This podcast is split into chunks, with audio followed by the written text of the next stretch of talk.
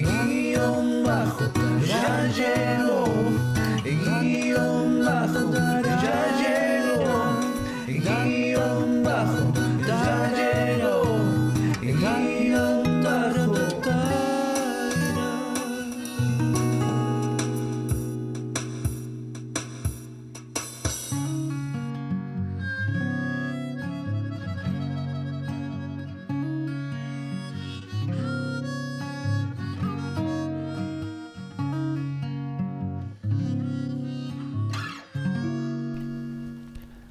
Si pudieras escuchar una sola canción por el resto de tu vida, o un género, vamos a un género, ¿cuál sería? Te lo descarto Arjona porque hace poquito me lo, me lo bardearon un poco, Que no sabíamos de dónde era. que no sabíamos de dónde era y creo que supimos después, ¿no? ¿Te acordás de dónde era? De El Salvador. No sé, yo no, sé, no, me acuerdo. de Guatemala. No, Ah. de- creo, ah, ya no me acuerdo. Bueno, ahí, ahí después eh, no, nos Guatemala. Guatemala, Guatemala. Guatemala, Sí, Guatemala. sí, sí. Bien, Guatemala era Arjona. Un saludo para Arjona. Em, pero si pudiera escuchar un artista, ¿me dijiste? Eh, un género. Ah, perdón, un género durante toda mi vida. Folclore. Folclore. Tengo de, de chico viajaba, me acuerdo cuando viajaba con mi con mi papá y mi mamá. Eh, a mi viejo le gusta mucho, mucho, mucho, mucho el folclore y de chico eh, no me gustaba porque lo escuchábamos todo el tiempo. Entonces era todo el tiempo que el chaqueño, que los chalchaleros, que esto. Y cuando viajaban, vos vivías en Río Gallegos. Claro. O sea, es son distancias. Viajar era, era escucharnos Yo tengo todo una, tengo una pregunta los 10 discos del chaqueño. Sí, sí. cultural, ¿no? Porque como, como muchos ¿Gutural? saben... No, cultural. Ah, Yo soy de otro país, soy Sí. extranjero. Folclore, ¿cambia el estilo en las diferentes partes de Argentina? Digamos, eh, en el norte es una Sí. cosa, en el centro y en el sur es otra cosa. Se bailan cosas distintas, no por sé. supuesto. Yo en, en el jardín yo bailaba el gato, por ejemplo. Eh, en el qué sur, con- ¿En qué consiste? ¿en qué consiste?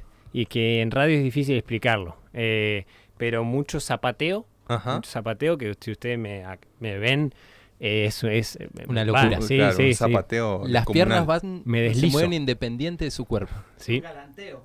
Sí, hay galan- galanteo. Galanteo, sí. Sí, sí, sí. sí, Galanteo, bien. Eh, no, la verdad que es una danza folclórica linda. Eh, en el sur, por ejemplo, nuestro, nuestro ícono de folclore se llama Hugo Jiménez Agüero, Mira. por Ah, ejemplo, que claro. una de sus canciones más importantes es Aoniken Chalteno. Bueno, ahí, Bueno, ¿no? bueno, mirá, Pero- mirá, pero- interesante. Espera, me pone la piel de gallina escuchar a Hugo No te Agüero. entendí ni una palabra. No, Sí, pero, no, yo eh, tampoco. hermoso, pero no sí, sé, no cambia sé si mucho quiero entender tampoco. cambia mucho. Acá en Entre Ríos también tenemos distintos folclores. La- en, en todo el país ahí va cambiando. Ok, Félix, te hago una consulta a vos. decime. ¿Cuál es tu comercial favorito, tu propaganda favorita y por qué? A mí me encantan y me fascinan las... eh, No, pasa que no podemos decir marcas comerciales, Mauro. No, no, no, por eso, pero ¿de qué? ¿De Eh, qué se trata? La- las que son... Mira, mira, Igual sin decir la marca, la vamos a sacar, a ver. No, no, no. Voy, voy a tratar de decirlo sin marca, pero Ajá. voy a decir esto y se van a dar cuenta. La del osito polar. Sí. La última del desierto. Claro, esa, esa. Me fascinan lo, lo- lo que generan esos comerciales porque te, te- te van a- te llevan hasta las lágrimas. Bueno, Eso, hasta- sobre, hasta to- las sobre todo cuando dice la última parte, destapa la felicidad, esa me, me mata. Mira, mira, Me mata. Sí, Te, sí. te toca el corte, te, Te- te destapa tapa la la felicidad. felicidad y a mí se me escapa una lágrima seguro en Mirá. esa parte. Bien. Bueno, eh, como se habrán dado cuenta, no estamos con Franco Barrios, hoy no, no nos está acompañando. No nos estará acompañando por bastante tiempo. Se nos fue. Está Nos- en una misión especial. Está en una misión especial, vamos a ponerlo así. Estamos con Ignacio Agüero, estamos con Félix Cárdenas y Mauro Yáñez, quien les habla. Lo vamos a extrañar, lo extrañamos ya. Las preguntas de Franco eran mucho mejores. Sí, que mucho estas, más elaboradas. mucho más elaboradas que algo. Igual conocimos algo de Nacho que no sabíamos, que en Jardín bailaba el gato. No, y, y ese, Y peda- que- y ese pedazo de la canción ¿Se fue... lo acuerdan cómo era? No, eh, me gustaría recordarlo. No, de- después. después No, pero por pero, pero por por- favor, eh, escúchenlo. eh, pánico escúchenlo. escénico, pánico Ese, y después, si lo tenés por ahí, Néstor, genial, es Aoni Ken Chalten. no. Uy, me, me, me vuelve loco, me, me, me remueve toda la entraña. Me encanta. Y después hay una que también se llama El Minero, que le hace una canción a los mineros de Río Turbio, que también es muy, muy emotiva. La llega a tener Néstor por acá y yo me quiebro, No, no, no, yo me no. quiebro acá en vivo. Esos son otros. Ahí está sonando. Creo. Suena parecida en la cortina nuestra. No, mirá, escuché. No te puedo creer. Tierra del Sur. Era para entrar. hasta las lágrimas. Padre Padre cielo. Tu llanto descansa al pie de los ventisqueros. Quiero, los ventijeros son los que le hacía. excelente. No, No, no, metiste ni una sola nota, no Sí, no, metiste no, no. ni una sola palabra, pero nos emocionó. Sí, sí. Ay, me emocioné, me emocioné. Un saludo para mi Río Gallegos querido. Muy bien, muy bien. Entonces, estamos los tres. eh, estamos sin Franco, vamos a estar sin Franco por un tiempo. ¿Estamos buscando reemplazante? ¿Hay casting para el reemplazante? Estamos haciendo, estamos haciendo el casting, ¿sí? Eh, era que tenían que alcanzar la vara de Franco. Hasta ahora todos la han superado. Ampliamente. Por eso nos han dejado bastante Sí, difícil. entonces la no elección. sabemos a quién, a quién elegir. No te hicimos pregunta a vos. Eh, puedo, puedo pensar, a ver, por ejemplo, ¿no? Eh, si te ofrecieran, tenés que usar ropa, o sea, tenés que usar un uniforme, o sea, una sola prenda por Sí. un mes. Eh, y tienen, la- tienen abrojo o cierre. ¿Con, con cuál te quedas? No- Imagínate no, que no tiene ningún sentido, Sí, pero, no. pero voy a lo cierre. Ten- Tenía más sentido lo que vos estabas cantando. Es, es más, es más, te digo así, si yo tendría que elegir una ropa para usar todos los días durante un mes, sí, sería short, sí. especialmente si es de fútbol, cuando, cuanto el equipo, peor equipo, mejor, Sí. digamos, Si es de uno de independiente, por ejemplo, y, y una, y una remerita o buzo con cangurito. Con eso soy feliz. Con un cangurito, un animalito. ¿sí? Ojota, Mirá. sandalia, alpargata, ¿qué sería? Alpargata, Alpargata. alpargata. Bien, entonces, Félix, tené- eh, ¿tenés una noticia? Vamos con las noticias. Vamos, vamos con las noticias. La verdad que interesantes que no le interesan a nadie. Me tenemos hoy un invitado especial, tenemos también, vamos a hablar con, con alguien especial, nos vamos a comunicar con, con- con ella. Y contanos, contanos. Me, co- me costó mucho encontrar una noticia porque pasaron cosas muy relevantes en el mundo en esta... Y son cosas claramente que no podemos traer a este, a este espacio, ¿no? Porque la idea acá es traer cosas que nos importan a todos, pero en un segundo plano, ¿sí? Entonces, la noticia que les traigo yo es de un influencer, un youtuber, sería como un bloguero, para los que son más de la época de, de Nacho, que es un... que- que- que leía blogs, Sí, Sí, sí, ¿no? sí, sí. Bueno, este Yo sería un bloguero que incendió, le prendió fuego a su auto, un Mercedes GT, GT 63S, avaluado en 170 mil dólares. Le prendió fuego porque estaba un poco disconforme con su auto, tenía algunas fallas, empezó a pelear con la empresa de Mercedes, entonces no encontró mejor cosa que hacer una protesta social quemando el auto, subiéndolo a internet y generando un descargo con, con la empresa Mercedes, ¿no? Por, por los fallos que tenía este autito barato. 170 mil dólares, Un vuelto. sí. De todo lo prendió fuego de, de- de Sí, reclamo nomás. Sí, era una forma de crear conciencia. Mirá. ¿Sobre qué? Y sobre que Mercedes no tendría que fabricar autos defectuosos. Entonces dijo, me quiero queja. con la gente de- del sector social más vulnerable. Y dijo, voy a quemar este auto de 170 mil dólares. ¿Y tenés idea después si, si recibió otro? ¿Qué onda? No, él en si el video se muestra que se que finalmente él se termina subiendo a un autito, eh, un autito así medio pelo, como el que tenemos cada uno de nosotros, y, y se va en ese auto. Mirá. Ignacio, Gabriel. fuego.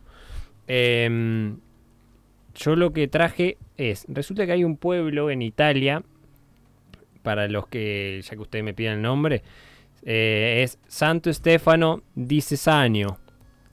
Hablaste en el mismo idioma que cantaste. Madre Roca, Padre Cielo, como decía la canción. Santo Stefano di Cesano es una aldea medieval que está ubicada en una región de Italia, ¿no? No, no, En una. no, Claro, no. En una de las no tantas lo regiones notamos por el acento. ¿No? La- casi el acento nos está. es que nos por la tonada se nota que es en la región de los Montes Apeninos, la cual lucha por no desaparecer. Eh, y entonces lanzaron una propuesta en donde el plan consta de, le ofrecen a nuevos residentes, a gente que vaya, un sueldo anual, piénsenlo, Néstor, fíjate, pero no te nos vaya, o, o sea, llevate, llevanos, Nos operás desde nos ahí, sin operador. Claro. Un sueldo anual de 9.500 dólares. Eh, cada persona que se mueve a la aldea va a recibir durante tres años esta bonificación y se, tiene que vivir ahí por lo menos cinco años. ¿Qué condiciones? Tienen que tener menos de 40. Mauro, ya te quedas por acá por Argentina. Lo Mauro tendría que empezar a gestionar ya el viaje, me parece, ¿no? ¿Eh? Mauro tendría que empezar a gestionarnos, a gestionar el viaje. Sí, sí, no, no llega. Pero hay un cupo de 10. Ah, ya la leyó, esto, ya te andabas con ganas de irte a Stefano di Santo di, di, di Italia, de Cesanio. Y sí, bien, bien, bien. Y entonces, eh, el segunda condición es ser residente italiano, eh, tener todo en regla. No sé a qué se referirá con eso, pero tener que tener todo en regla. Y bueno, y la, y la cuestión es eso, ¿no? Que la, la idea es que ahí poder ir a vivir, ahí viven 115 personas. Eh, me muestra un anillo, Néstor, ¿tenés que estar casado para ir? Sí, mirá, tenés que estar casado. Bien, Néstor. La, Porque es que la, la idea es repoblar el pueblo. la idea es repoblar Italia. Oh, no sé si Italia, Claro, claro, pero los Alpes, sea- esos sí, Alpes. Stefano. Arrancamos con el pueblo, vamos por Italia. Sí, es un lugar muy lindo, turístico. Viven ahí 115 Pero personas, la mitad son jubilados. vivir. Por algo deben vivir 115 personas nada más. Sí, pasa que, que está un poco quedado el pueblo. Eh, pero, pero para mí está todo dado para ir. La inscripción empezó el 15 de octubre. Se aceptan a- al principio por ahora 10 personas nuevas. Nosotros que somos acá, 5. Ya estamos. Claro, sí, sí, sí. Y vos No, estás pará. casado, Néstor. Entonces- Eu también. Son 10. Eh, Brian también. Freddy también. estamos todos. Maurito sigue Mauro- con guion bajo o lo hacemos ya, el guion y bajo. El guioni. El guion. El guion y bajo. Sí. Así que bueno, piénsenlo. Nosotros, Italia, la tarantela. Y Nacho cantando, Y Nacho la cantando música clásica de ahí. ¿no? Folclore italiano. Folclore italiano, hacemos las dos. ¿Qué nos trajiste? ¿Quién, quién no sufrió eh, una ruptura amorosa? ¿Quién no, ¿Quién no la pasó mal por causa del amor? Y esto es lo que le pasó a la persona, a la chica que eh, traje la noticia. Ella sufrió un mal amoroso, no se pudo casar en esta cuarentena y dijo, ¿sabes qué? Por culpa de la pandemia, no me interesa, me caso conmigo misma, lo tengo que poner en términos legales, lo pongo como que me caso con el coronavirus, no hay drama. Y eso es lo que hizo esta chica que dice ha sido una celebración de amor hacia mí misma, explica la novia. La tipa dijo, ¿sabes qué? No necesito a nadie más que a mí, me caso, hizo una fiesta, está con las fotos de ella con el vestido con las amigas y dijo, ¿para qué necesito a alguien Se casó con ella misma. con ella misma? Y el coronavirus. El coronavirus. El coronavirus. Es la novia del coronavirus. O sea, en, su libreta de familia dice, o, por ejemplo en el registro civil le dijeron, ¿usted acepta el coronavirus como No, su no. esposo? En la salud y en la enfermedad. En la enfermedad y en la enfermedad le dijeron. Mirá, miralo. No te puedo creer. No te la puedo creer. Están las noticias. Mirá. Bueno, hay chances para el amor siempre. Hay chances para el amor. Uno encuentra el amor donde menos lo busca. Donde menos lo busca. Absolutamente. Hasta en el coronavirus. Hasta en el coronavirus. La Qué verdad bien. nos ilusiona. Nos ilusiona y esta mujer, ¿qué pasa? Se puede ir a Italia porque está casada. Porque está casada, puede ir con nosotros, ahí está el número Con 10. nosotros no, porque vos no, querido. Ah, no cierto, ir. con ustedes. No, sí, con nosotros, sí. Pero te mandamos fotitos. Y napolitanas. Y napolitanas. Eh, entonces, vamos a una pausa. Cuando vengamos tenemos un llamado. También vamos a hablar con el invitado muy especial que tenemos hoy. Ya volvemos.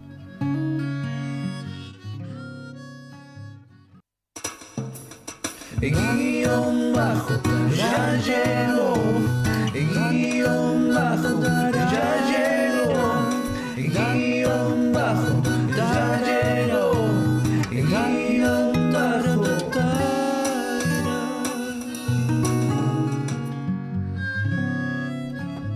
20, 19 de la noche, 18 grados en Libertador San Martín. Tenías muchas ganas de decir eso, ¿no? Muchas ganas, ganas en todos los programas de radio lo dicen. Me falta el tráfico, que después alguien nos avisa cómo está la 25. ¿Cómo está la 25? Em, en septiembre hicimos septiembre amarillo, ¿se acuerdan? Sí. Bien. Y en octubre no quisimos pasar por alto, que es Octubre Rosa. Y entonces tenemos a alguien con quien vamos a hablar ahora, que, que la verdad es, es alguien que... Muy que- especial. muy, Muy especial. especial. No sé cómo presentarla, la verdad. Una gran persona. Eh, que te- ¿La presentás vos? O- Bueno, o- yo quiero... ¿te ¿La, animás? la- la presento yo? Sí, sí, sí, Sí, presentala. Bueno, yo quiero presentar entonces, para conmemorar esto del Octubre Rosa, al amor de mi vida, Ah, bueno. Fa. Amira Fiorera Slame, residente de ginecología del Sanatorio Adventista de Uh, qué Plata. fuerte, qué fuerte esto. Fue duri- eh, fue- Sí. Qué declaración, me encantó. Ah, ah, mira, ¿qué, qué tenés que res- ah, para responder a esto? Me, me dejó sin palabras a mí. Me, me dejó sin palabras también. No, no se, no- no- no se lo esperaba, ¿viste? Bueno, mira, em, te Muchas queríamos gracias, chicos, por, por darnos este espacio, por invitarme y hablar un poquito de esto. No, gracias, gracias a vos. Teníamos ganas de, de por ahí que nos cuentes un poco de qué trata esto de Octubre Rosa, qué significa. Bueno, vos contanos que sos la que, bueno, capaz primero presentate eh, para por ahí los que no te conocen a qué te dedicas, qué, de qué trabajás y entonces a partir de ahí si querés contar un poco de esto de, de Octubre Rosa. Bueno, perfecto, entonces. Ya eh, me presentó Félix una parte. y bueno, eh, mi nombre es Amira y soy médica residente de ginecología y obstetricia del Sanatorio Dentista del Plata. Bien. Y trabajo en el área justamente que compete al tema que vamos a hablar ahora un poquito. Bien. Octubre Rosa. Queremos Octubre saber, Rosa. Amira, que, qué es el Octubre Rosa eh, que vos nos expliques un poquito de qué se trata esta movida. Bien. Bueno, Octubre Rosa fue una idea de la Organización Mundial de la Salud para hablar un poquito y que se escuche en todos lados por lo menos eh, una vez al año acerca de la concientización del cáncer de mama, eh, que afecta tanto a mujeres como a hombres y que eh, eh, es muy frecuente, especialmente mujeres. Se dice que una cada ocho mujeres que va a llegar a los 80 años va a tener eh, cáncer de mama, así que es muy frecuente y, y muy importante hacer conciencia. Está, está bueno. ¿Y en qué consiste la, lo que sería la prevención, la, la conciencia de esto que vos estabas diciendo, que es muy importante? Bueno, y un poquito la conciencia va acerca de que por ahí tenemos la idea eh, de que el cáncer de mama y nos no sé si ustedes chicos, pero a las mujeres nos asocia Angelina Jolie, la genética, la mastectomía bilateral, sacarse todas las mamas.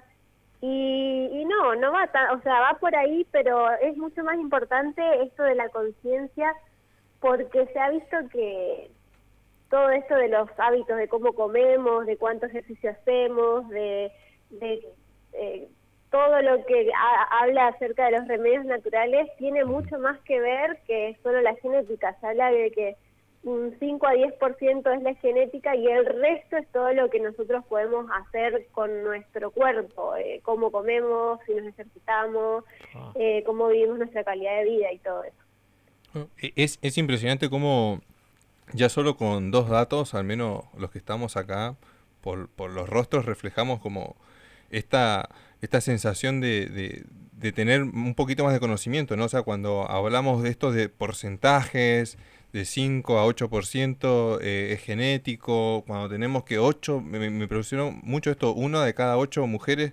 que, que va a llegar a los 80 años probable que tengan, ya son números como que, como que nos hacen pensar un poquito en toda esta problemática. Ah, mira, vos eh, a, a modo, hablaste un poquito, pero a modo preventivo, ¿qué, qué mensaje te, te gustaría dejar para, para todas las personas que nos están escuchando, no? Porque como vos dijiste, es- esto afecta tanto a mujeres como, como a varones. Sí, quería dejar eh, dos mensajes por ahí en claro a, a todos los que nos están escuchando que seguramente tienen una mamá, una abuela, una tía o, ellos mismos también más adelante. Eh, es muy importante, le voy a decir dos cositas, eh, dos puntos. Es muy importante tener conciencia de que a partir de los 40 años hay que hacer una vez al año el control de mama sí o sí con el médico es algo que eh, de, una, de un año a otro puede cambiar completamente y cuando ya sentimos una, un nodulito que siempre dicen, no, yo no me siento nada, cuando ya sentimos un nodulito, un ganglecito, ya estamos llegando un poquito tarde. No tenemos que esperar a eso para consultar al médico. Y otra cosa que quería también eh, por ahí es generar conciencia es acerca de que también es una patología que se presenta en hombres y por ahí por no hablarse mucho o por por pudor de, consultar por esto, los hombres suelen llegar un poquito tarde al consultorio y, y bueno, por ahí también en- a modo general es bueno hacer la palpación de la mama, una vez al mes se recomienda a las chicas después de la menstruación que se toquen, que se conozcan la mama y que puedan saber que cuando hay algo que no es, no es normal se pueda consultar al médico. Bien, bien. Súper claro, Amira. Em, me parece que, está buenísimo esto de, de poder escucharlo. Siempre la palabra cáncer es algo que, nos, ya de por nombre ya, eh, nos, no- nos da miedo. Y entonces, si no entendí mal, para que quede bien claro, más allá de que, de que no sienta por ahí ningún nódulo, como vos decías, o lo que fuera, siempre está bueno poder hacerse est- estos controles a partir de los 40 años, más que nada mujeres, o hombres también, como decías, pero más que nada mujeres, no, no, no esperar a sentir algo, sino una vez al año saber que tengo que ir a hacerme chequeo, ¿no? Para que quede bien claro. Exactamente. Bien, bien. Y el autochequeo es importante ya de, de jóvenes, de adolescentes, empezar a hacerlo porque también se presenta a edades tempranas, estamos viendo mucho de presentación de edades de- desde, desde los 26 años, entonces es importante también tener en cuenta que no hay que esperar a, a llegar a esa edad. Bien, bien. Estábamos hablando entonces con, con el, el amor de la vida de Félix El amor de mi vida, sí, tal cual. y residente de ginecología acá en el sanatorio. Amira, te damos muchísimas gracias, fuiste recontra clara y gracias también por traernos un poco más de, de conocimiento sobre esto que es muy, pero muy importante conocer eh, porque es totalmente eh, prevenible. Así que A muchas gracias. chicos, Amira. muchas gracias y por interesarse, interesarse también en hablar de esto, que es muy importante. Bien, muchas gracias Amira, buenas noches entonces. Buenas Vamos... noches, chicos, sigo escuchando. Bien, bien, escuchanos, alguien que todo el sanatorio nos escuche. Vamos a una pausa cortita y ya volvemos.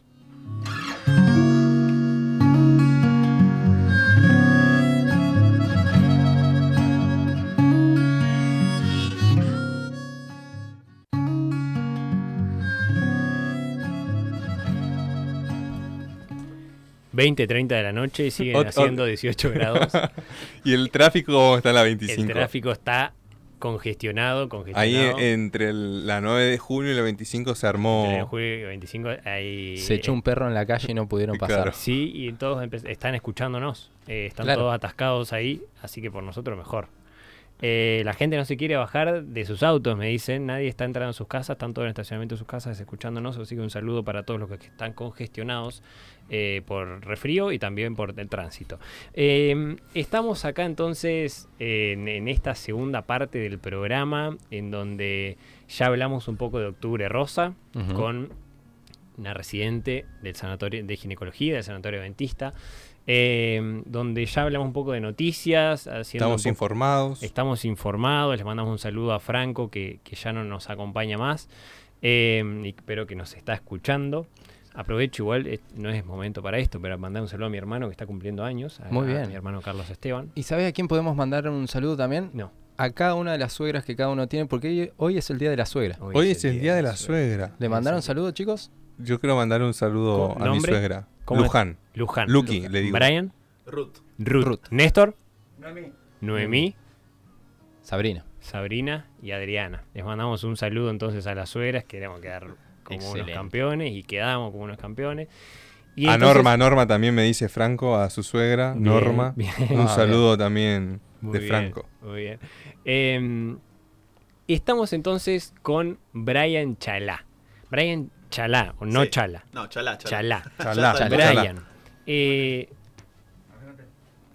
te vamos a presentar así a lo grande. No vamos a decir. Bueno. eh, el- a ver, ¿cómo- cómo- O, si le gusta, Va- vamos a preguntarle eso, porque, Bueno, dale. porque a, a- a nosotros nos llegó la, la info o, o cómo te presentan a veces que sos un influencer cristiano. No, horrible, horrible. Ah, ¿no Por favor, no, por favor. Mirá, no, ya arrancamos mal. No te, no gusta la definición. no me gusta la definición. Que sos, sos un famoso cristiano, ¿puede ser? Sos un... Tampoco. Creador de contenido. Déjala ahí. De- de habrán contenido. tirado tu nombre cuando Luisito Comunica. Se enteraron de eso, ¿no? Que Luisito, No.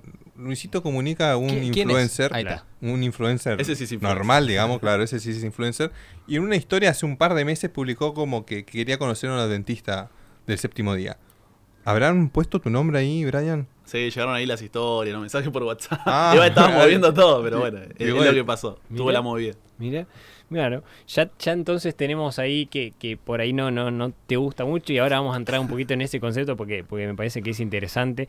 Pero la pregunta que hace Félix, por lo general, eh, y que ahora me, me tomo el atrevimiento de hacerla nada más, es eh, si vos te querés presentar, Brian, ¿quién sos? ¿De dónde sos? Contanos un poco para los que por ahí no, no te conocen tanto. Bien, mi nombre completo es Brian Chalá, soy de Buenos Aires, o sea, capital argentina. Tengo una mezcla ahí, porque mi papá es de Ecuador, mi mamá es de Argentina, entonces se mezcló ahí, café con leche, bueno, que yo es la que va. Y de ahí estoy estudiando teología ahora, estoy en cuarto año ya. Me casé a principio de año, justo antes de la pandemia, si no estaba, menos mal cambiamos Alcanzaste la a fecha. celebrar. Justo, Felicitaciones. justo. Cambié la fecha porque si no, Pero vos, vos la cambiaste. Esa- sa- No, no sabía- no, no sabía, no ah, sabía. mirá. Admiro esa gente inteligente, viva, que, que se da cuenta de las cosas antes y no tiene que esperar 10 meses para y después está Nacho que el día que se iba a casar. Se dio cuenta que estábamos en el, pandemia. El día viernes que se iba a casar es el día que, que empezó la cuarentena y no, No. pudo y esperó hasta hace uno o dos. una- no, no. Ah, ¿no? eh, hubo- hace un mes por ahí Ah. se casó. Pero, pero así que moviste la fecha y. Sí, no, es que iba a ser en mayo al principio. Ajá. Y de ahí dijimos, no, vamos a hacer en enero por la- el clima que allá en Brasil y demás. Y bueno, entonces quedó en. ¿Se casaban en Brasil? Es que mi novia y mi esposa ahora ya, ya todavía estamos acostumbrándonos. La, mi esposa es brasilera, entonces le hicimos el civil acá, para que quede todo legal. Claro, claro, claro. Y después ser religiosa allá, como para también quedar bien con la suegra, ya que es el día de la suegra. Exactamente. Aprovechamos para sumar puntos.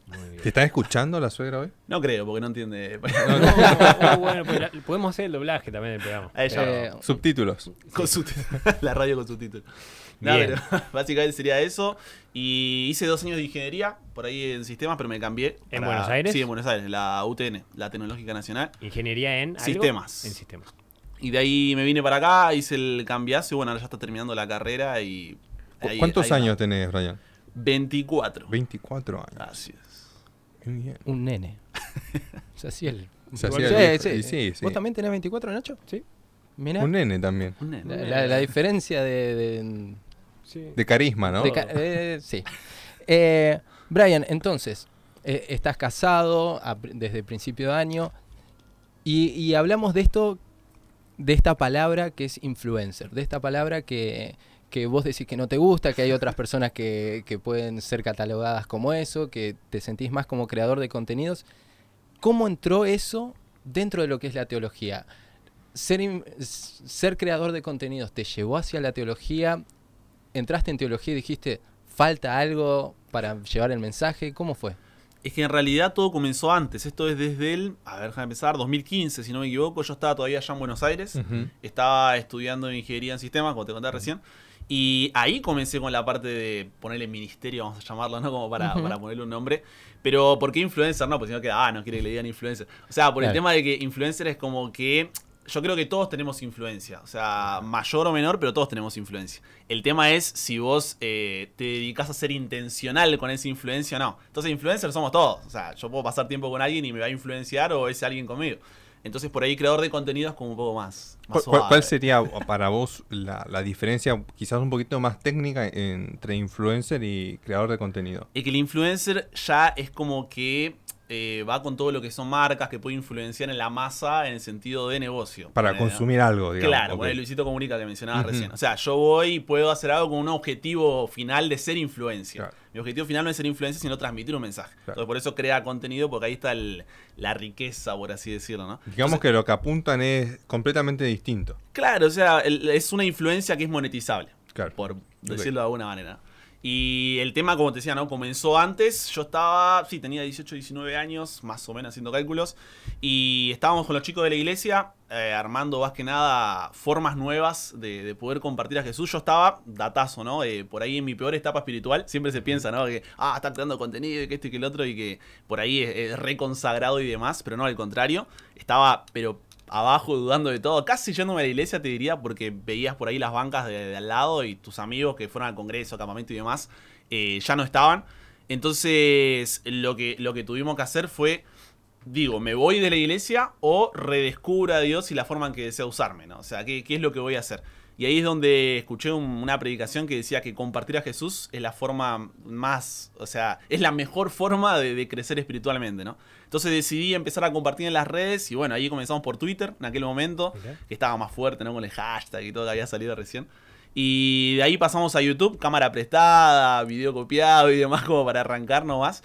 Y ahí fue cuando arrancó con un video nomás, que era otro estilo de lo que por ahí hacemos ahora. Pero bueno, me gusta decir que fui creciendo yo y fue creciendo mi audiencia y fue creciendo el contenido. Entonces es como que era un chico de 18 años, tampoco iba a, ver, Claro, iba a hacer mucha cosa. Pero, Pero bueno. siempre fuiste así, bueno, no, no, no me refiero solamente a lo, a la- lo, lo kinestésico, me Ajá, sale, sí. disculpen la palabra, porque se te nota una persona muy activa, inquieta, ¿no? No, nada que ver. Eh, pe- pero digo inquieto en ese sentido de decir, bueno, capaz que, que como no me estoy sintiendo cómodo en la iglesia, y bueno, iba, probamos distintas cosas, ¿no? Porque no es común, digamos. O sea, Claro. capaz yo digo, me siento incómodo en la iglesia y, no sé, y bueno, me la tendré que bancar así, o- pero vos, o sea, buscaron algo que para ese momento no era muy No, no. común. O sea, hasta el día de hoy todavía no está Ahora siendo está tan un común. toque más, está en ese momento, no sé si se acuerdan, hola soy Germán, bueno, de Claro, Chile. sí, sí, sí, ahí estaba Claro. muy arriba, era el, Ajá. el fenómeno youtuber estaba fuerte, por así decirlo. Por eso más que nada entramos a YouTube. Pero en ese momento no, porque no se hacía nada. O sea, era, estaba Escarabajo Binario, que es la misma iglesia. O sea, por eso comenzamos con él y todo, predicábamos y todo. Pero no había nada, era como el, el primero que vaya a, a romper, ¿no?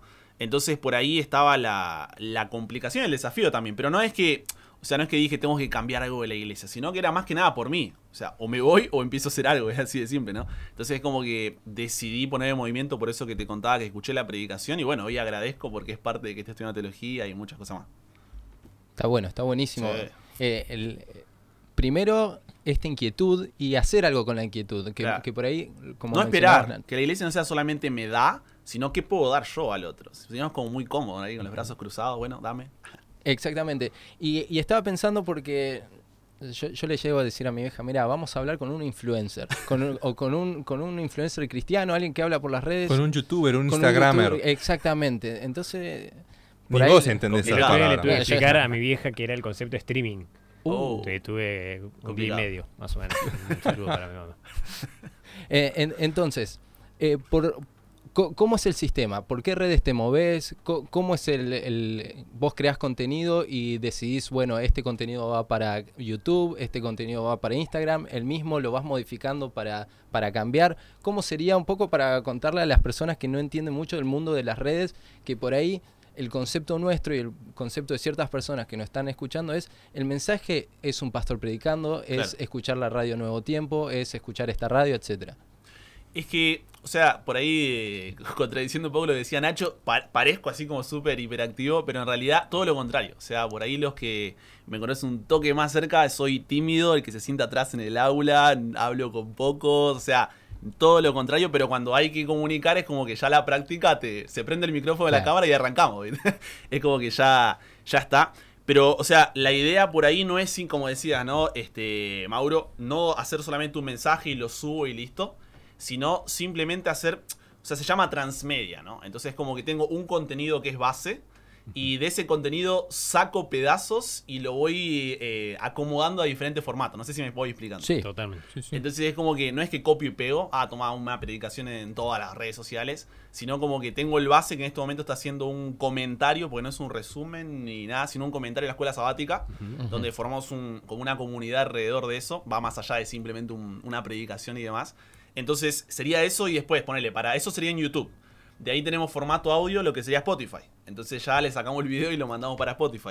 De ahí tenemos en WhatsApp para los que no tienen internet constante. Entonces se manda por WhatsApp en formato audio menos de 15 megas como para que no se te explote el Android ahí. Eh, Claro, claro. no como el audio que te mandé hoy de, de 6 minutos. No, ese es era. otro podcast ahí. ya. yo dije la competencia.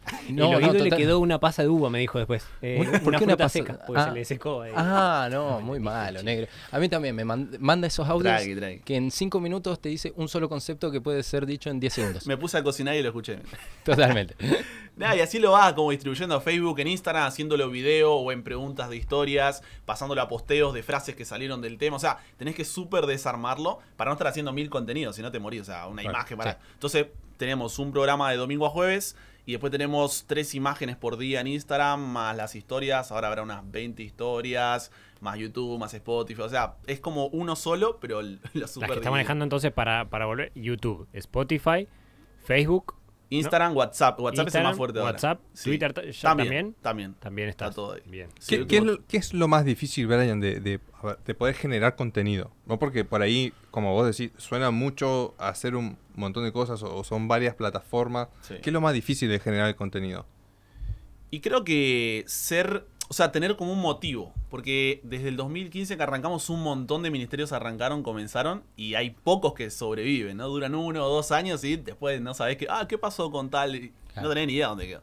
Entonces, eh, por ahí el ministerio mío surgió de una necesidad propia. O sea, así como un negocio o un emprendimiento surge de una necesidad que tenés que resolver y llenar ahí el, el puente. Lo mismo con esto, ¿no? Entonces, ¿Cuál es mi necesidad? Soy un joven que está en la iglesia, pero que estoy ahí, ¿no es cierto? En el medio, en la nada, no estoy entendiendo bien de qué se trata, por qué estoy pensando en irme, qué quiere Dios para mí. Entonces, eh, intento llenar ese vacío desde el comienzo y por eso decía que el contenido va creciendo conmigo. Entonces creo que lo más difícil a la hora por ahí de, de crear es tener en claro ese propósito, o sea, ¿por qué lo estoy haciendo? Entonces ese por qué te dice a quién le estoy apuntando, de qué manera se lo voy a dar, ¿no es cierto? Y cuál es el problema que estoy solucionando.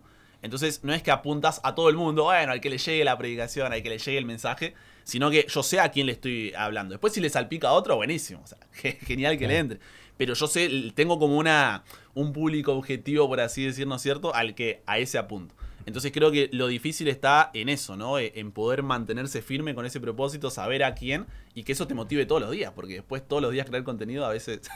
Sí, sí, sí, sí, sí. Ahora, a mí también me surge por ahí la pregunta, ¿no? U- últimamente eh, en Netflix ha salido una, una, una serie... El Social o- Dilema. Claro, eh, eh, Tremendo. el, el dilema con las redes sociales, ¿no? ¿Cómo, cómo se utiliza... eh, cómo se utiliza una plataforma, una red social teniendo en cuenta las características, ¿no? O sea, apuntan a un público joven, apuntan a- al contenido muy sintetizado, esta cuestión de la satisfacción inmediata, de poder ofrecerte cosas y crearte quizás necesidades que, que uno no tiene. Eh, ¿Cómo se utiliza un, un tipo de red social que está quizás orquestada para eso con un propósito eh, más de, de evangelizar o, o- o de crear contenido que, pueda ser de provecho para la espiritualidad de, los- de los jóvenes. Y es que creo que por ahí el tema está en un uso consciente e intencional de las redes sociales. Porque si no es como que estamos todo malo, ¿viste? No, perdón, redes sociales malo, esto malo, esto malo. Y como al principio era así. Si se acuerdan por ahí cuando, cuando salió, no, que no se metan en las redes. Bueno, con la tele lo mismo. No, la tele siempre fue. Lo, lo nuevo es malo, ¿viste? Hasta que por ahí se lo conoce y hoy todos estamos por el tema de la pandemia, estamos predicando ahí, nos reunimos por la iglesia ahí, todo pasa ahí. Entonces creo que el tema está en formar un ecosistema alrededor de eso y no que sea simplemente un contenido para divertir o entretener. O sea, hay toda un- una rutina que se le arma alrededor y, por ejemplo, eh, hoy se dice, no, la atención de los jóvenes dura 10, 15 minutos. Por ahí cuando me invitan a predicar, dicen, no, 15 minutos y ahí cortá porque si no se pierden. Pero, o sea, en la práctica, personalmente no, no concuerdo mucho porque... Porque todos los días de, como decía, ¿no? De domingo a jueves tenemos programas que mínimo son 25 minutos. Mínimo. Y si el tema está bueno, hasta 30, 32. Pues depende, ¿no? Cómo, cómo va. Pero el tema es, no es el tiempo por ahí, sino la forma en la que estás utilizando ese tiempo. O sea, y es gente que te dice, mira, estoy hace 20 años en la iglesia y nunca había entendido que Dios me ama. O sea, no entendieron la salvación, no entendieron que la gracia, no entendieron Daniel, porque vemos un montón de temas, ¿no? Entonces, es como que vos tenés que buscar ayudar a la persona más que simplemente hacerlo adicto. La idea no es por ahí Claro. ser adicto a mi contenido, sino que somos amigos. Por eso utilicé WhatsApp, que por ahí no es muy utilizado, pero ahí es donde más fuerte estamos. ¿Por qué? Porque está el mensaje de tu mamá, tu tía y abajo estoy yo.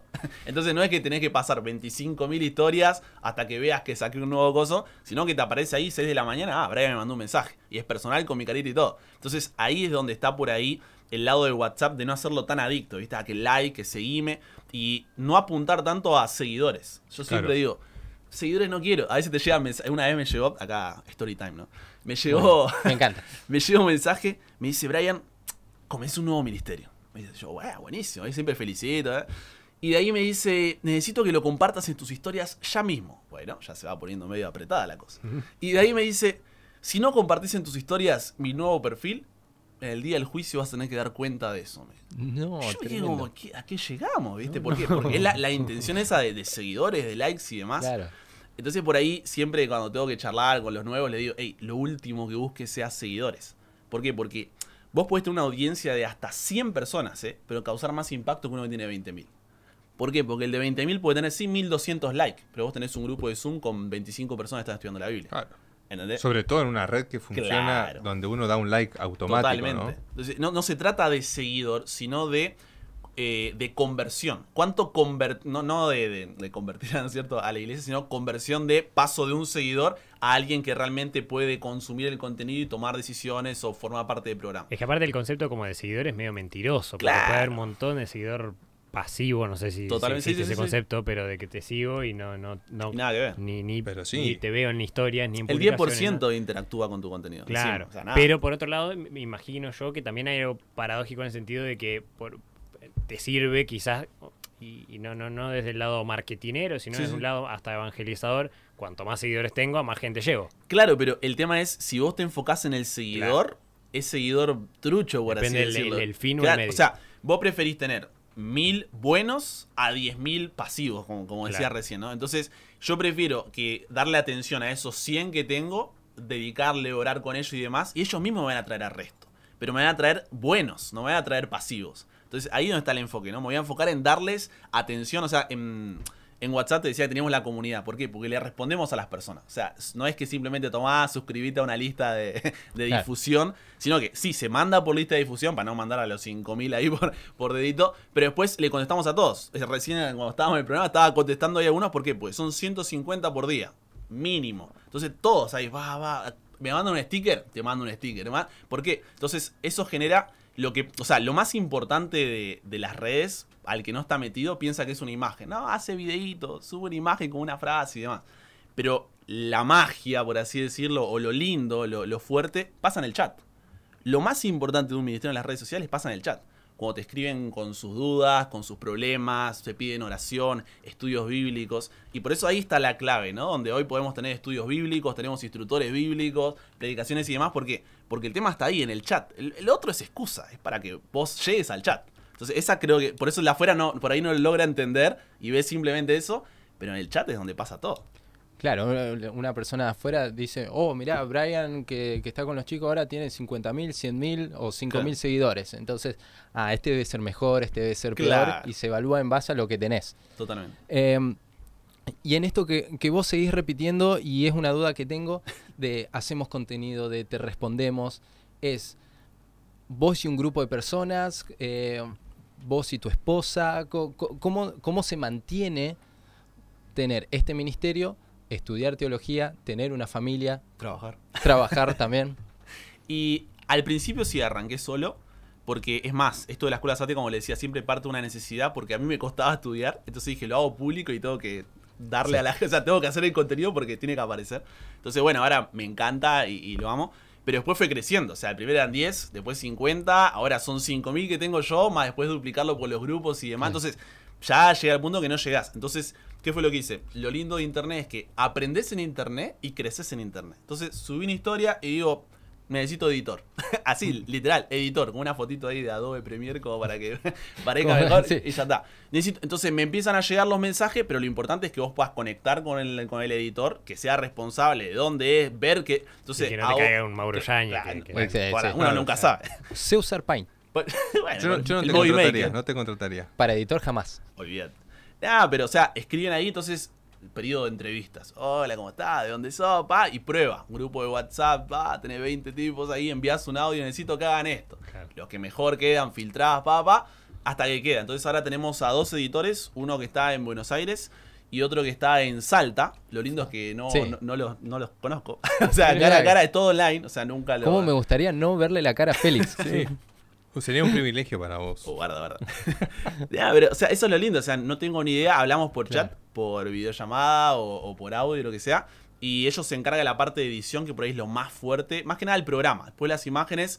Hay otro chico, que lo mismo, editor de imágenes ahora, eh, pero en México. Entonces en México Ah, estamos editando la parte de las imágenes. Y él sube. O sea, yo saco las frases del, del como te decía, el, el contenido principal Claro. las mando, se la dejo a él, la, el frase y la descripción, y él arma la imagen, la sube, la postea y demás. Yo contesto siempre los mensajes. Y después los chicos editan, los dos se turnan para. Son 30 minutos de contenido por día, tienen que dividirse para no, no matarlos, todo esto es voluntario. Y después eh, mi esposa y yo, que nos encargamos de los mensajes. Ahora estaba contestando yo porque como me traje el celu, ella no pudo Claro. estar contestando.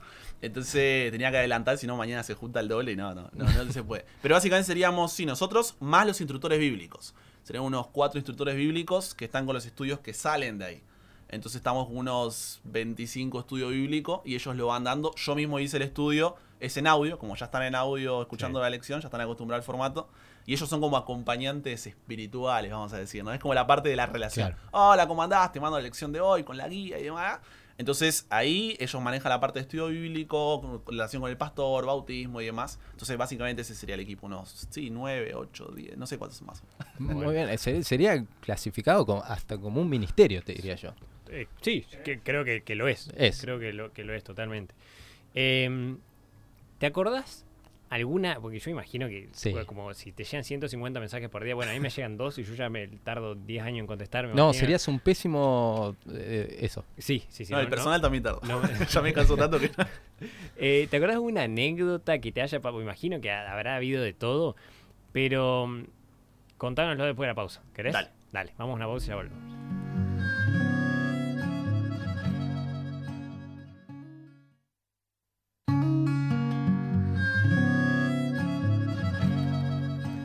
...20 y 55 de la noche...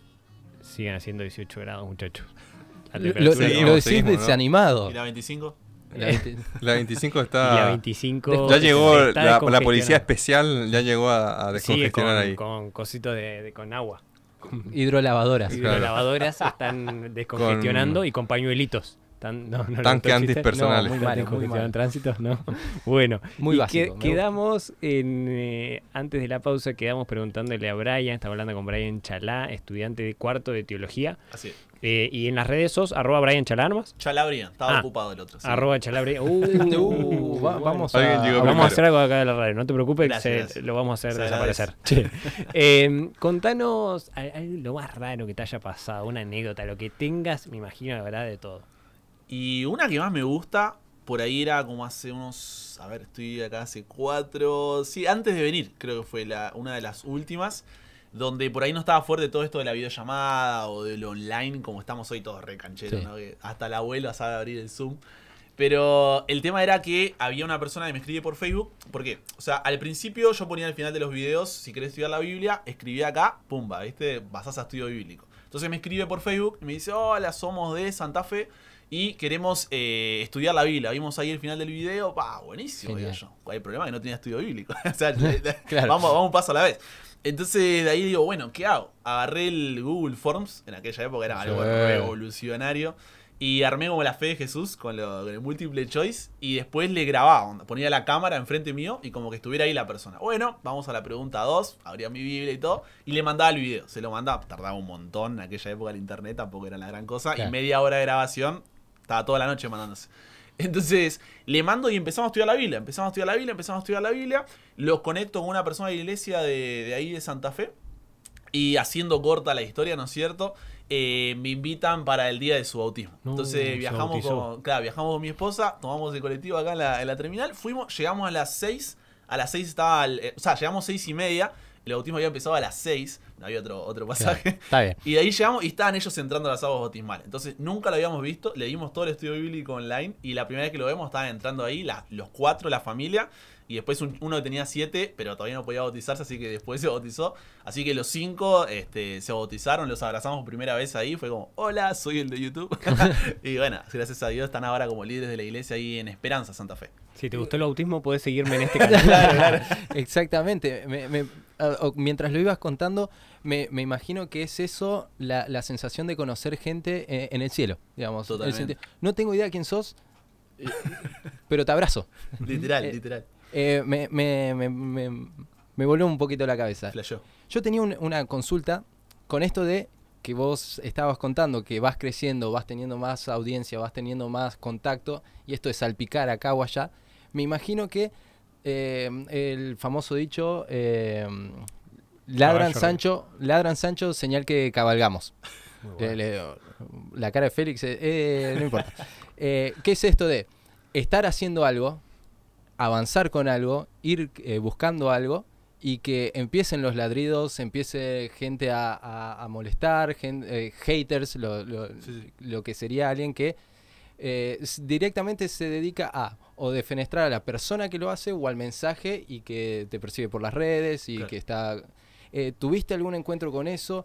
¿Cómo, cómo se hace con, con eso? Que eh, por ahí alguno de los chicos que, que está creando contenido también, que quiere llegar y de repente hay alguien que le dice, mira, esto no es así, esto no es así, desde afuera y desde adentro de la iglesia también. Claro.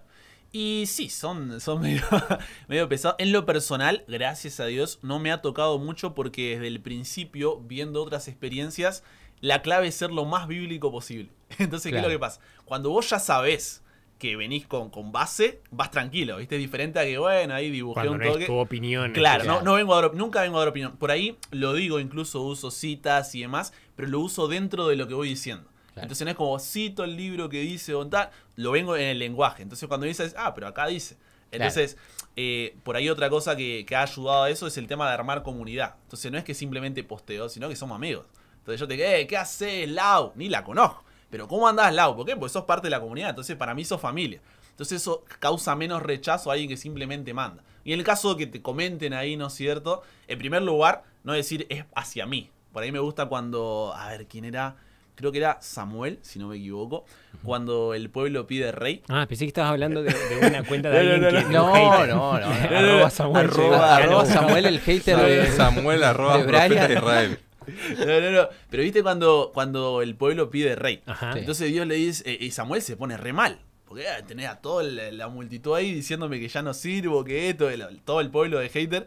Y Dios le dice, hey, tranqui, no están agarrándosela con vos, se la están agarrando conmigo. Entonces bueno. creo que esa sería ¿no? la, la mentalidad a la hora de, de enfrentar todas estas malas circunstancias. ¿Por qué? Porque el que critica es que no está haciendo nada. Claro. El que está haciendo algo no tiene tiempo para ir a comentarte algo malo, dejarte un negativo. O, o sea, si te está criticando es porque no está haciendo nada.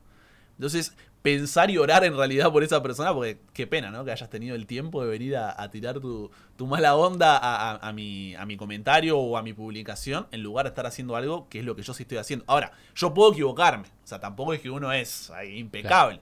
Pero pueden decírmelo, ah, bueno, lo arreglamos por mensaje, gracias por esto, gracias por... Súper positivo. Y después por el mensaje, decime, con actitud de humildad. Capaz que el otro tiene razón. Entonces tenés que estar abierto también a no tener la última palabra solo por ser influencer o creador de contenido. Creador de contenido.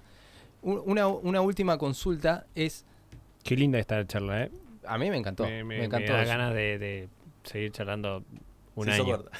Mira, si vos a ese ritmo vamos a estar A un año. 18 No, no, grados está, toda la noche. Está interesante, Brian, la verdad. che, Hasta está- que suba la bueno. temperatura baje. claro. Sí. A ver, espera, bueno, sí, hace la pregunta porque me fijo. Mientras nos fijamos en la temperatura de hoy en Libertador San Martín a esta hora, es, do- eh, es- es- son dos preguntas en una. Si pensás más, sé que no, no tenés eh, influencia por... a- uh, Bajó un grado. bajó No, un grado. recién. Hay que- No. Una primicia tenemos Una acá en la radio. sí, sí, 17 acaba de bajar un grado. Y se sintió, se sintió. o sea, ay, yo te- pasame la camperita. Eh, No, si pensás que por ahí, desde tu opinión, no, no que la iglesia lo tenga que hacer Sí, ni sí. nada, desde tu opinión, si esto es lo nuevo para evangelizar, si este es el nuevo camino, si es que vos lo pensás, aclarando que es algo bien personal, y si podés, tenés algún consejo o algo para los chicos o chicas o lo que sea que, que quieren compartir en las redes, que quieren empezar a, a- a llevar el mensaje de otra manera, ¿qué, qué les dirías? Y vamos por una. Sí. La primera por ahí, eh, estoy haciendo la. Por una materia de teología que es investigación guiada 2. Tenemos que hacer como un capítulo de, de la tesis, ¿no? Entonces, lo que elegí por ahí para investigar es el hecho de la ciberteología, se llama, ¿no? Cómo se relaciona la teología con todo este mundo Claro. virtual. Más allá de las redes, o sea, Sí. todo el mundo virtual. Entonces, al final del capítulo, spoiler, lo que, lo que planteo es que en el, prim- en el primer momento hay como tres olas para poder entender las redes sociales y, y la teología. Entonces, la primera es como, ah, no, eso es malo, nadie toque las redes, nadie vaya a las redes y demás. La segunda fue, bueno, quizá no es tan malo, puede ser una herramienta, ¿no es cierto? Que es donde estamos Claro. ahora, opinión, ¿no es cierto? Personal. Donde está, ah, bueno, podemos usar el Zoom, podemos usar YouTube, podemos usar la radio y demás. Y la tercera, que creo que es hacia donde deberíamos ir, es considerar a, a este mundo virtual como un entorno. ¿Por qué? Porque ahí ya nos movemos, o sea, la gente tiene vida ahí directamente. Entonces, cuando uno lo ve solo como una herramienta, ah, mira, voy a publicar este sermón en la herramienta de YouTube. Sino que prediqué este sermón. ¿Cómo hago para involucrarlo, como decía al principio, ¿no? Para repartirlo por todo internet de manera que llegue en ese entorno también. Porque hay gente que no va a estar en tu iglesia sentado escuchándote. Hay gente que no fue, hay gente que puede entrar por ese lado. O sea, toda la gente que se suma tiene su propia iglesia, tiene su propio pastor, tiene su propio todo, pero está buscando algo que no está encontrando. Entonces es extenderse a, a un entorno más que una herramienta y saber moverse. O sea, no, al final dice que no reemplaza, porque a veces podemos caer en esa, ¿no? Ah, no, Claro. todo lo físico es malo, todo lo viejo es malo y hay que ir a, a- a lo nuevo. No, sino que no es un sustituto, sino un complemento. Eso es lo que, lo que termina planteando el capítulo, ¿no? Hay que saber implementar ambas cosas porque ahí es donde está la gente hoy. O sea, Jesús, Pablo, todos iban a donde, donde estaba la atención. O sea, la palabra clave acá es atención. El día de mañana puede ser otra cosa. Hoy estamos acá hablando de las redes sociales, pero el día de mañana puede ser otra y ahí tenemos que ir. Entonces, siempre podemos cambiar la forma, pero nunca negociar el mensaje. Esa, eh, ahí estaría, ¿no es cierto?, la, la clave. Y por ahí Me quedé yendo- pensando que quizás Jesús hoy en día tendría, estaría usando la- las redes sociales. Es que él no predicaba solo en la sinagoga, por así decirlo, ¿no? Sino que se iba, estaba ahí en la costa, se iba al monte, se iba al... O sea, donde estaba la gente, él iba. Entonces ahí creo que hoy en día ni siquiera tenés que salir. Yo estoy grabando todo desde mi cocina. Entonces, e- e- eso es lo, lo- lo increíble, ¿no? Que tenés estudio bíblico, predicás más de 5.000 personas por día y estás en tu cocina. Claro. Entonces no te mueves y esas son las oportunidades. Pero hasta que no lo entendamos así, seguirá siendo simplemente subiendo una copia de lo que ya hice acá en todos lados. para Claro. que se piense que estamos haciendo algo. Y después la otra era, ¿qué consejo le daría Claro, a alguien que, que quiera o alguien que lo está haciendo. Por ahí que, que surja de tu propia necesidad. Lo que, como decía, me fortaleció a mí y me sigue fortaleciendo es que no fue por un interés eh, ajeno, porque eso se termina. O sea, un día está y otro día no. A cambio, yo siempre sigo. Y como le decía, hoy el ministerio está acá. Mañana no sé dónde puede estar. Porque va creciendo conmigo. De acuerdo a cuál sea mi necesidad, yo voy a ir creciendo. Y sé que hay otras personas que están buscando esa necesidad. Porque siempre hay, hay una necesidad en común, ¿no? Entonces, por ahí, identificar esa necesidad propia y no la minimices. Hay más gente alrededor del globo que está pasando por lo mismo. Lo segundo por ahí es apuntar a un público objetivo, no intentes alcanzar a todos. Porque siempre somos... ah, Yo a veces pregunto, ¿viste? Cuando me dicen, arranqué un nuevo ministerio. ¿Para quién? Le digo yo. A propósito, ya sé que me van a contestar. Pero ¿para quién? Para, para todos, para compartir el mensaje. Te digo. ¿Para quién? Le digo yo. Claro. Para todo, Instagram me dice. Entonces, o sea, ¿a quién estoy mandando? Bueno, tenemos a los adolescentes, a los jóvenes, adultos, adultos ya más adultos, ¿no es cierto? O tenemos incluso jubilados dentro de la comunidad. O sea, la idea es poder armar de todo. Entonces, ¿qué es lo que pasa? Voy a decir, bueno, voy a apuntar a los adolescentes. Bueno, pero ¿a qué tipo de adolescente? ¿El que está en la iglesia? ¿El que no está en la iglesia? ¿El que es de otra denominación? Listo, el que está en la iglesia. ¿En qué? En su escuela sabática, en el club conquistadores, en el club. ¿En qué? Tarjeta amigo, tarjeta. O sea, vos podés especificar hasta lo más chiquito, porque a mí me cuesta hacer la tarjeta de club. O nunca terminé la tarjeta de guía. Bueno, es una comunidad que haga junta la tarjeta de guía. Entonces, parte de tu propia necesidad. Y de ahí es donde vos podés darle motor. Y después por ahí lo, último sería el hecho de la perseverancia. O sea, nunca vayas más allá del... O sea, porque está de moda o, o por seguir. Bueno, tenemos que crearnos todos una cuenta y no, nunca hagas eso. Porque vas a arrancar y va. O sea, la idea es poder integrarlo con tu propia vida. y vivirlo, ¿no? Simplemente compartirlo, poder este, compartir lo que sos, no simplemente un contenido. Yo soy esto. Yo no tengo otra cuenta en Instagram, viste que uno tiene mi cuenta Claro. personal y la del ministerio. Yo soy ese. O sea, es integralmente eso. Entonces creo que ahí a, a- a donde uno tiene que apuntar a simplemente vivir el evangelio y no separar lo espiritual del resto. A veces en la escuela sabática por ahí decimos, ¿no? Pido por mi vida espiritual. Ah, tenés otra vida además de la espiritual. Entonces, Claro. es como que es- somos seres integrales y lo espiritual tiene que bordear todo, tiene que, que- que estar en todo, e integrarlo. Y ahí es donde por ahí está la clave, donde simplemente compartimos lo que nos hace feliz. Y si todavía no lo solucionaste, porque uno dice, no, pero yo no soy guía, o yo no sé predicar, o yo no empecé, y uno dice, no, no voy a hacerlo. No, compartí el proceso, no compartas el resultado final. Es mi camino a. Yo siempre digo, pastor en proceso. ¿Por qué? Porque la idea es que yo no estoy, no soy una pieza terminada y nunca lo seré. O sea, no es porque no me gradué todavía, sino que cuando me gradué, voy a seguir siendo pastor en proceso. Ah, Porque la clave es esa, ¿no? Es, es nunca parar de aprender y nunca parar de crecer. O sea, siempre estamos en constante crecimiento. Entonces, no comparta yo desde acá, veniendo a enseñarles a todos ustedes que no saben nada, ignorantes, sino, hey, mirá, yo te quiero alcanzar eso, ¿vamos juntos? Entonces subís a toda la comunidad ahí y ahí es donde forman las comunidades más ricas que hay. Está buenísimo. Muchas gracias por enseñarnos. Ah, no había entendido nada. subite, subite. Bien, bien. Bueno, la verdad que, que está para, para seguir charlando bastante. Eh, síganlo, bueno, síganlo. seguramente ya la mayoría lo debe estar siguiendo, pero entonces arroba chalá Brian. Sí, Brian se escribe. Brian, Brian. En YouTube estás Brian Chalá. Ahí sí, en todas Brian Chala. En todas, listo, lo encuentran todos Brian Chalá. Síganlo, buen pibe, hincha del rojo, ¿no? No, no, ahí ya la arruinaste. Oh. Del mejor, el mejor de América y del mundo. No me digas. Podemos terminar acá, si no, si no querés terminar complicado y lo, ter- lo cerramos después de que salimos del vivo. Lo vamos a cerrar acá. Lo vamos a cerrar acá. Vamos a cerrar acá, que después todo. Veníamos el- bien. Que Ven- todo después, los veníamos 150 bien, mensajes de mañana quiero que sean eh, bardeándote. Eh, no, de verdad, gracias Brian por, por este rato. Eh, creo que, que la charla fue interesante para muchas personas y para nosotros también. Da para, para seguir charlando un poco más eh, y, aprendimos, aprendimos. Gracias por, por este rato, gracias a los oyentes también, eh, A los que están en la 25 todavía. a los que todavía están en el 25. Con Congestionados. Sí, que hay que llevarles casa. camperas porque bajó un grado la Sí, temperatura. Sigue bajando, sigue bajando. Em, así que bueno, un saludo para todos, que tengan una semana excelente y nos estamos viendo cuando. El lunes que viene. El lunes que viene a las 20 horas por esta radio. Buena semana para todos. Guión bajo, ya llegó. Guión bajo, ya llegó. Guión bajo, ya llegó. Guión